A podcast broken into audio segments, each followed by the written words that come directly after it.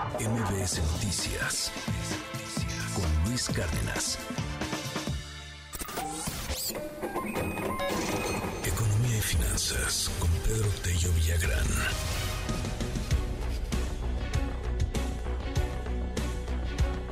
El aumento en las tasas de interés no ha frenado el crédito bancario. De hecho, se están dando más créditos, están acelerándose el paso. Cuéntanos, Pedro, muy buenos días. Luis, buenos días. Qué gusto saludarte a ti también a quienes nos escuchan. En efecto, el Banco de México ha elevado en 15 ocasiones la tasa de interés de referencia, que es el piso a partir del cual se define la tasa que los bancos le pagan a usted por depositar sus ahorros o por invertir en algún instrumento bancario y también la tasa que el banco le cobra a usted por el uso de la tarjeta de crédito por un crédito de nómina, un crédito personal, un crédito empresarial, un hipotecario o un crédito para la compra de algún vehículo.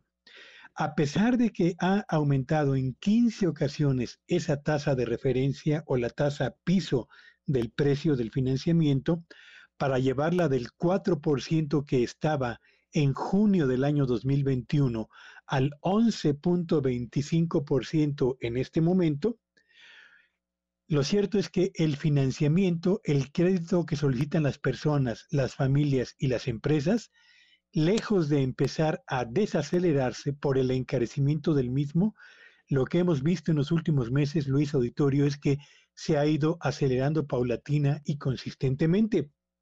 Van algunos datos para que tenga usted una idea de lo que estamos hablando.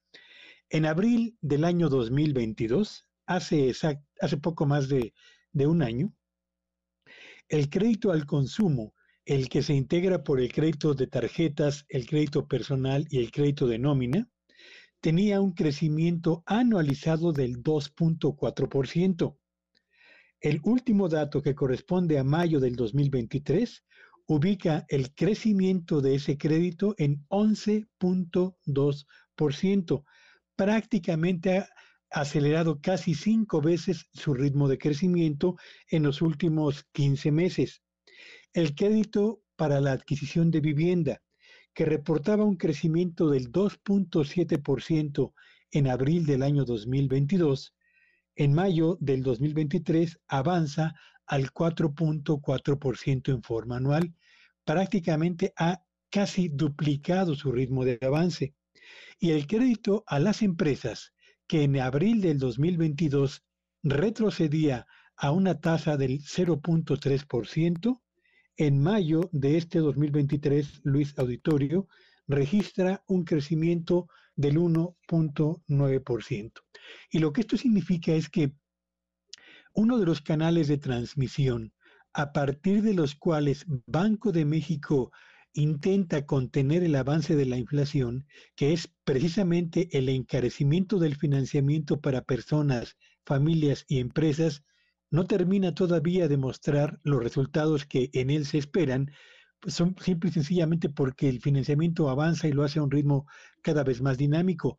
Por eso, la Junta de Gobierno del Banco de México ha sido muy precisa al señalar que la lucha contra la inflación en nuestro país, pero también más allá de nuestras fronteras, va a ser más larga de lo que originalmente esperábamos, porque el impacto del aumento en el precio del dinero va a tardar en llegar al canal del financiamiento y por esa vía para, eh, va a tardar también a empezar a desacelerar el crecimiento de los precios. Así que pasados 15 incrementos en la tasa de interés, Luis Auditorio, el crédito bancario no empieza o no ha comenzado a dar muestras de debilidad y por el contrario, sigue avanzando con especial dinamismo, lo cual constituye desde luego un tema de preocupación e interés para la Junta de Gobierno del Banco de México. Luis.